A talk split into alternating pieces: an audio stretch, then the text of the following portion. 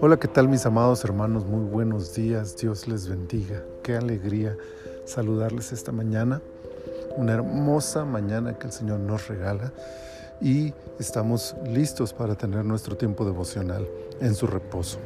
Hoy es el día viernes 8 de octubre del año 2021 y esta es la temporada 8, el episodio 10.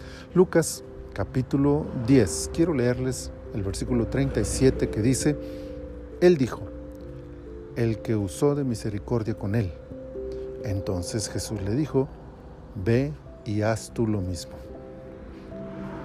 Una de las más bellas historias narradas por Jesús, y vaya que la lista es larga y competitiva, es la del buen samaritano.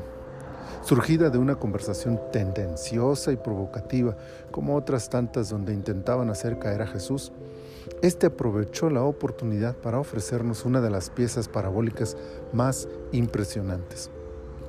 Por sí misma resalta la hipocresía de la religiosidad, lo falaz de la letra sin las obras y la vergonzosa condición del hombre que, necesitado, no encuentra la ayuda donde se supone que debería. En cambio, la mano presta para auxiliar al herido surgió, como en muchas otras veces, del lugar o persona menos esperado. Pero la lección mayor no radica en el bien realizado y quizá tampoco se encuentra en la identificación de quién es el prójimo, pregunta que originó esta historia, sino en la frase final, ve y haz tú lo mismo. Claro que aquel intérprete de la ley sabía cuál era el camino para la vida eterna. Por eso acertó en la pregunta de Jesús sobre lo que decía la ley al respecto y por supuesto que entendía quién era su prójimo. Por eso es que resulta notorio que su intento de justificarse surgió después de que Jesús le dijo, haz esto y vivirás. Él no estaba dispuesto a actuar en consecuencia de lo que ya sabía. Al terminar su historia, Jesús lo lleva por el mismo camino que le había mostrado anteriormente. Haz esto. Todo se trata de la congruencia entre lo que sabemos y lo que hacemos. Saber y no hacer es pecado, así de simple.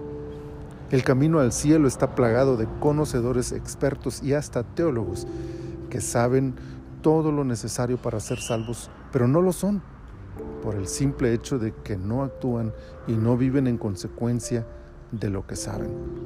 Dios nos guarde de semejante vida y de su seguro destino. Padre, muchas gracias por este día. Muchas gracias por esta reflexión de tu palabra. Guárdala en nuestro corazón y ayúdanos, Señor, a no solamente ser personas que saben lo que tu palabra dice, sino llevarlo a la práctica, hacer aquello que hemos aprendido de ti.